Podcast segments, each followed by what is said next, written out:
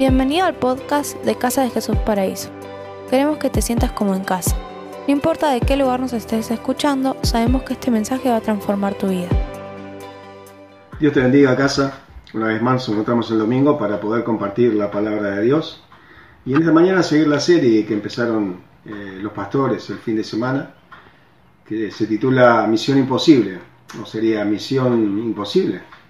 Entonces, y antes de empezar a, a ver el texto principal en el cual nos vamos a, a, estudiar, quería, quería más o menos contarle lo que, lo que había leído acerca de, de los hebreos, porque es una carta donde el escritor le escribe a los hebreos, los, los hebreos eran judíos, ¿sí? que se habían convertido al cristianismo, al cristianismo. Pero en un momento donde exhorta, el, escritor exhorta a, a, estos hermanos, ¿sí?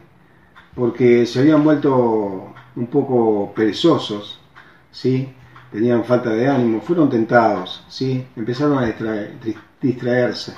Entonces, falta de ánimo, ¿sí? cansancio hasta desmayar, presentaban también.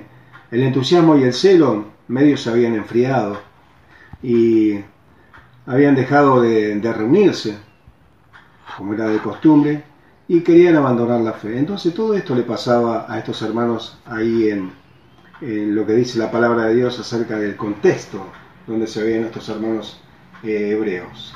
Entonces, y yo pensaba también, eso nos puede pasar a nosotros, a cada uno de nosotros, a vos y a mí muchas veces, ¿sí? La falta de ánimo, eh, empezamos a enfriarnos, empezamos a distraernos de las cosas de Dios, entonces ahí empieza la cuestión. Pero Dios eh, nos alienta que tenemos que seguir. Por eso el título de, digamos así, de, de esta prédica es sigamos participando. Tenemos que seguir participando, con el mismo ánimo, con el mismo entusiasmo, tenemos que seguir participando. El pastor Jorge nos, nos, daba ánimo y nos decía que Dios tiene cosas grandes para nosotros y que podemos seguir adelante. Pero en esta mañana quería compartirte acerca de tres cosas que podemos ver en, en la palabra de Dios, que yo saqué la palabra de Dios. Pero quería leerte esta frase. Dios nos eligió para participar del llamado celestial para cumplir su propósito por medio de nosotros. ¿Mm? Dios nos eligió a cada uno de nosotros para poder participar del llamado celestial, para cumplir el propósito de Dios por medio de cada uno de nosotros. Entonces, y lo que podemos ver primeramente es el llamado. Vos y yo fuimos llamados.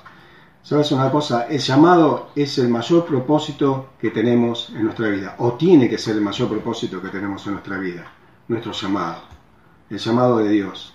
O sea, el propósito es la misión de Dios que tiene encargada para cada uno de nosotros. ¿Sabes una cosa? La palabra llamado en el latín significa vocación. Y muchas veces podemos decir nosotros, mi vocación es el trabajo, mi vocación es el estudio. Yo quiero decirte, hermano querido, que tu vocación y mi vocación tiene que ser el llamado de Dios para nuestras vidas. Esa tiene que ser una vocación. Eso tiene que ser lo que impulse a nosotros a querer compartir del Evangelio. Efesios capítulo 1, versículo 18 al 19 dice así. Pido que Dios les abra la mente para que vean, el apóstol Pablo le dice a los Efesios, pido que Dios les abra la mente para que vean y sepan, dos cosas, vean y sepan lo que Él tiene preparado para la gente que ha llamado. O sea, Dios tiene algo grande preparado para cada uno de nosotros, para los que llamó. A vos te llamó, a mí me llamó, entonces Él tiene preparado cosas grandes para cada uno de nosotros. Entonces nosotros tenemos que hacer, eh, abrir los oídos y entender el llamado de Dios para nuestras vidas. No enfriarnos, sino seguir. Entonces, dice la palabra de Dios, podrán participar de las, riquezas, de las ricas y abundantes bendiciones que Él ha prometido a su pueblo santo. Entonces, poder enfocarnos en eso, que Dios nos amó y que Dios tiene cosas preparadas para cada uno de nosotros, pero también ahí dice que podemos disfrutar de las bendiciones que Dios tiene para su pueblo santo. Así que hay una bendición de parte de Dios para nuestras vidas. Nosotros qué tenemos que hacer? Atender al llamado de Dios. Acordate, tiene que ser nuestra prioridad el llamado de Dios. No digo que dejemos otras cosas, pero que tengamos en cuenta eso. Porque así vamos a estar motivados, porque así vamos a estar enchufados en las cosas de Dios. porque así no nos va a pasar como le pasó al pueblo hebreo, que empezaron con falta de ánimo, que empezaron a enfriarse y que empezaron con ciertas cosas. ¿Nos puede pasar? Sí, nos puede pasar, pero tenemos que enfocarnos en el llamado. Dios tiene grandes cosas para nuestras vidas, Dios tiene grandes cosas y podemos confiar en Él. Fíjate lo que dice Isaías capítulo 44, versículo 2. Isaías 44, versículo 2. Dice así, esto es lo que dice el Señor. Fíjate que no dice, esto es lo que dice el Señor. El que te hizo y te formó en el vientre, el que te va a ayudar. Así que no tengas miedo. Así que vamos a ir adelante. Siempre Dios está de nuestro lado. Siempre nos va a ayudar. ¿sí? Él nos conoce. Antes de la fundación del mundo, dice la palabra de Dios. Y dice acá, no tengas miedo, no tengas miedo. Jacob, siervo mío, Jesurún, mi elegido. Fíjate el ánimo que nos da el Señor. Primeramente es la palabra de Dios. ¿Quién habla? El Señor. ¿Sí? Segundo lo que dice, Él te hizo, Él me hizo, Él nos conoce y poder seguir adelante. Te formó, te va a ayudar. Dios nos va a ayudar en todo tiempo, en todo momento. Dios nos llama para qué? Para que nosotros podamos cumplir el propósito de Él, pero también para bendecir nuestras vidas. Y lo último que podemos ver, confiar en el Señor. Dios tiene grandes cosas. Dios te llamó a vos, me llamó a mí para algo grande. Dios nos llamó por, por llamar. Dios nos llamó por llamar. Y uno nos llama, como decía el pastor Estema, uno nos llama porque llama. Llama porque eh, tiene cosas importantes que poder decirle a otra persona a lo mejor. Y Dios nos llama así. Dios nos llamó. Dios nos eligió. Dios nos escogió. Primeramente, por eso quiero nombrarte esto tenemos que tener en cuenta una cosa, el llamado de Dios, el llamado de Dios, para cada uno de nosotros, el llamado de Dios. Ahora, y no te leí el texto principal, pero te lo voy a leer ahora, porque también ahí. Ahora lo podemos desarrollar. Mira lo que dice Hebreos capítulo 3, versículo 1. Por tanto, después de todo esto que le había pasado a estos hermanos hebreos, le dice, por tanto, hermano santo, participante del llamado celestial, considerada al apóstol y sumo sacerdote de nuestra profesión, Cristo Jesús. Y otra versión dice, hermanos, Dios los ha llamado a ustedes para que sean su pueblo elegido. Por eso, póngase a pensar seriamente en quién es Jesús. Él es nuestro apóstol y nuestro jefe de sacerdotes. Acordate lo que te dije. Dios nos eligió para participar del llamado celestial para cumplir su propósito por medio de cada uno de nosotros. Cuando dice hermano santo, ¿está hablando a quién? ¿A cualquiera? No.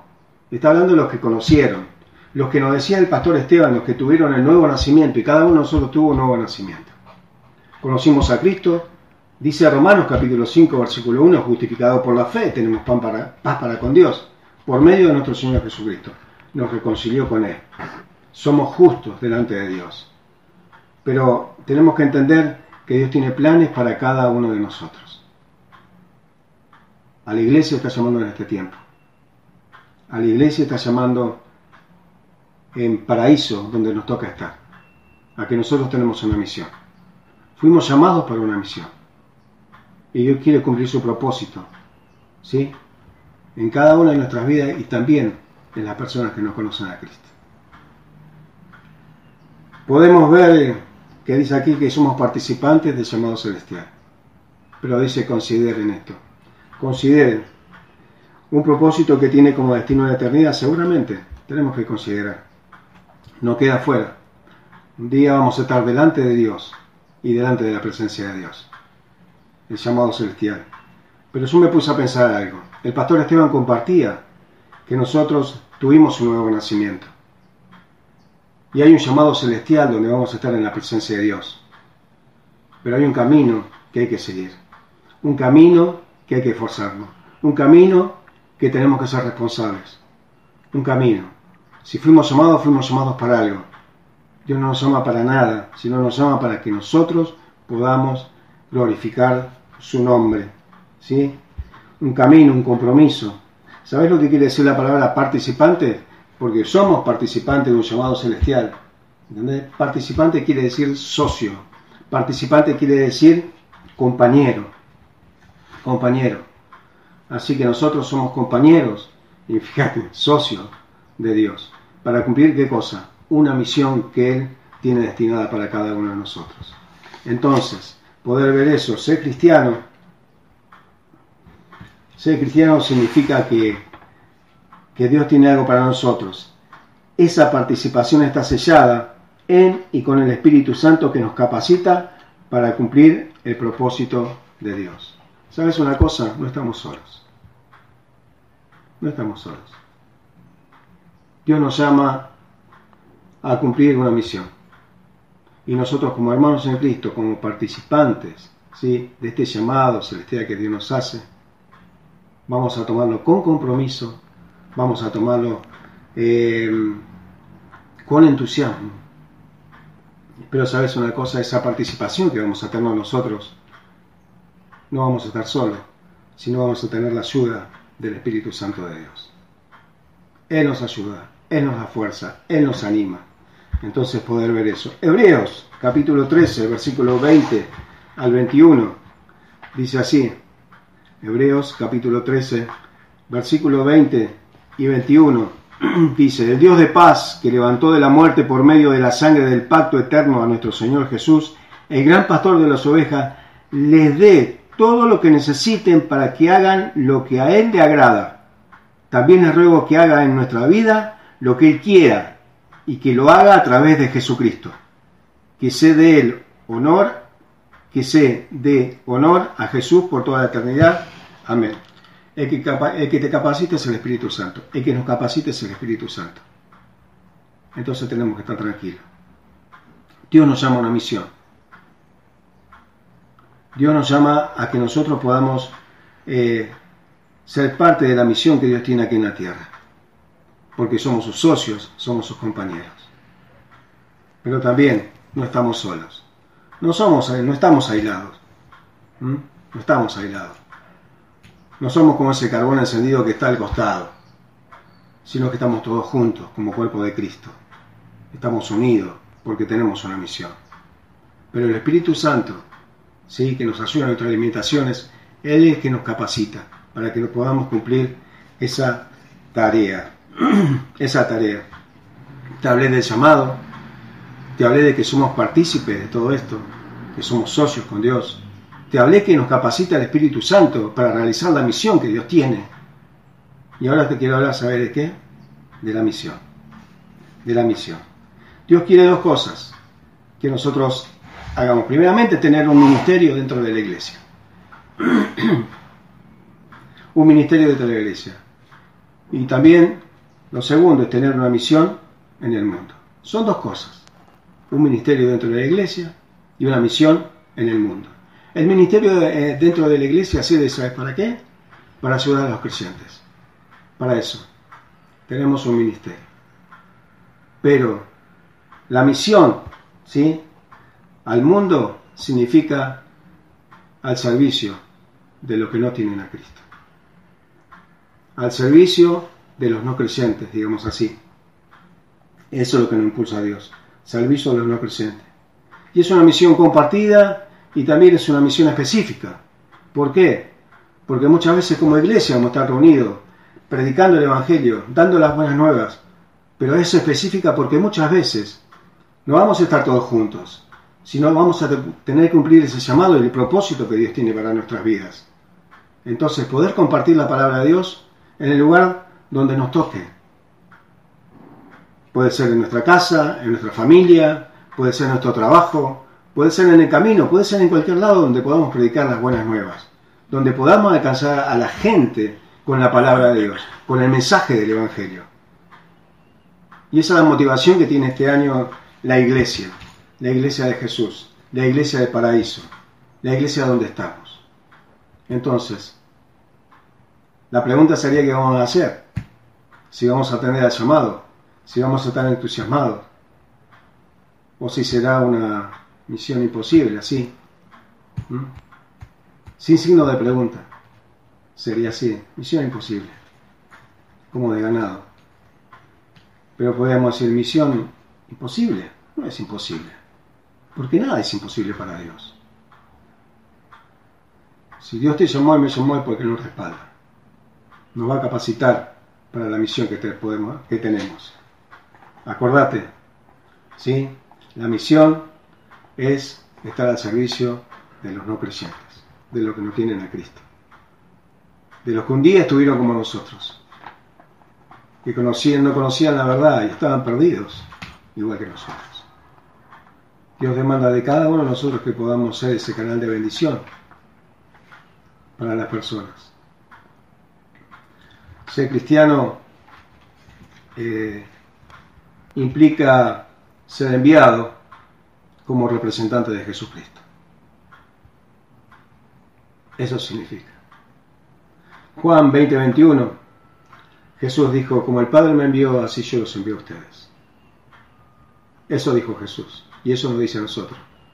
Como el Padre me envió y yo hice, digamos, como la punta, así lo envió a ustedes, para predicar el Evangelio, para alcanzar a las almas. ¿Cuál es la importancia de la misión? La importancia de la misión es continuar la obra de Jesús en la tierra. ¿Sabes una cosa? Nuestra misión es un privilegio.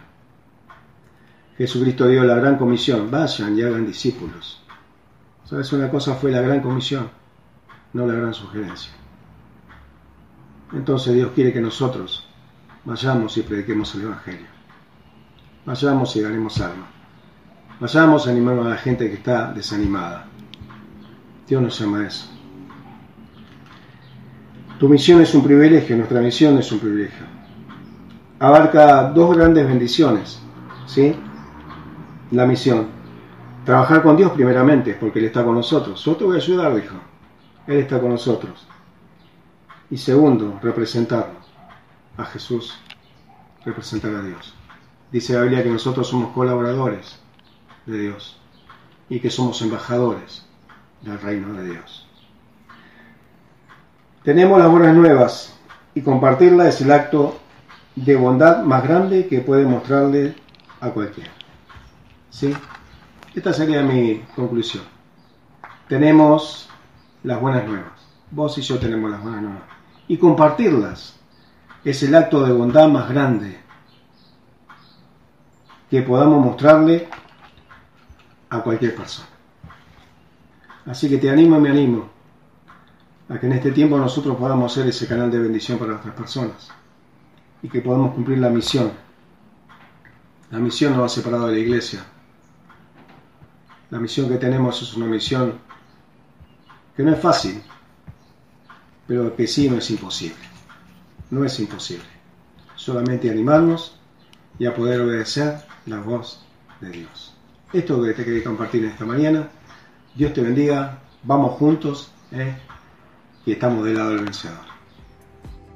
Gracias por habernos acompañado en esta enseñanza de Casa de Jesús Paraíso. Esperamos que haya sido de bendición para tu vida. Te invitamos a que lo compartas en tus redes sociales y que nos dejes tus comentarios. Para más información de nuestras actividades o para conocer más de nuestra iglesia, te invitamos a seguirnos en redes sociales como Casa de Jesús Paraíso. Antes de despedirnos, queremos declarar bendición sobre tu vida.